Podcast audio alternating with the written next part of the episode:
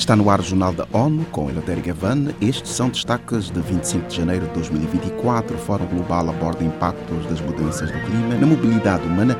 Ataque direto à instalação da ONU em Gaza deixa pelo menos nove mortos.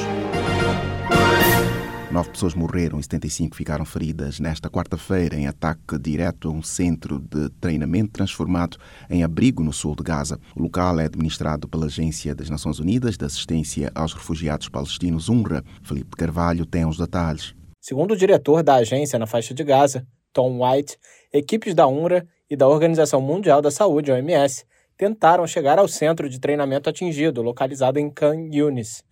Cerca de 30 mil pessoas estão abrigadas no local e o número de mortos pode ser maior, disse o comissário-geral da UNRWA, Felipe Lazzarini, que comentou mais um dia horrível em Gaza.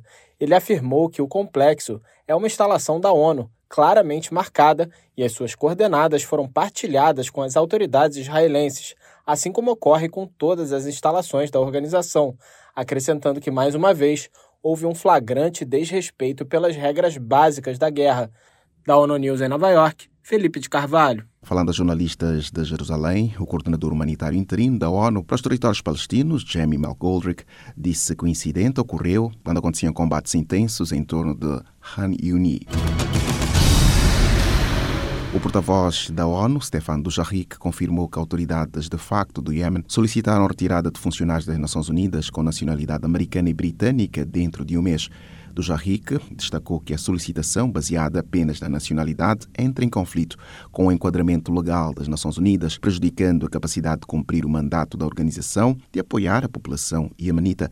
O porta-voz instou as autoridades do Iêmen a assegurar que o pessoal das Nações Unidas possa prosseguir com as suas atividades executadas de maneira imparcial. Enfatizou que, independentemente da nacionalidade, esses funcionários estão dedicados ao serviço das Nações Unidas.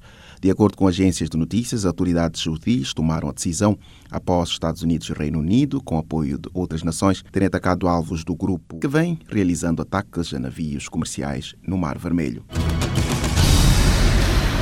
Dados citados pela Organização Internacional para Migrações, OIM, revelam que desastres provocaram mais de 32 milhões e 600 mil novos deslocamentos internos em 2022, um número sem precedentes. Mayra Lopes tem mais informações.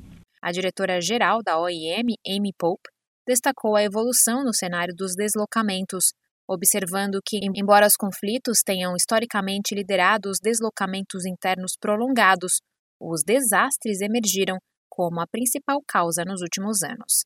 Na abertura do evento, nesta terça-feira, ela enfatizou a necessidade de ação para evitar a persistência desses deslocamentos. O encontro destacou o impacto das mudanças climáticas na mobilidade humana, refletindo uma das principais prioridades da OIM.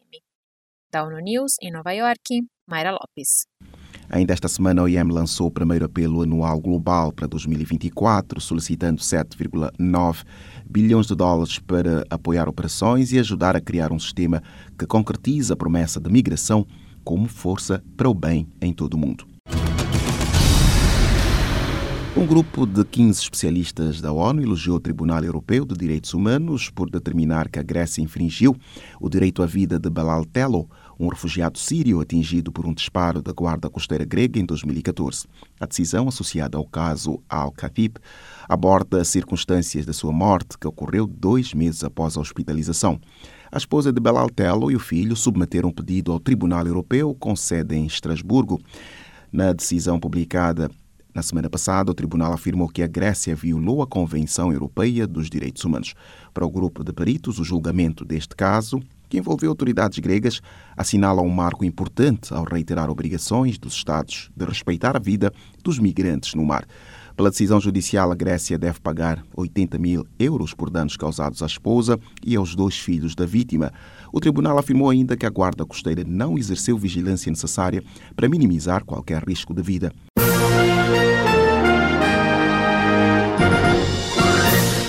Confira mais detalhes sobre estas e outras notícias no site da ONU News em português e nas nossas redes sociais.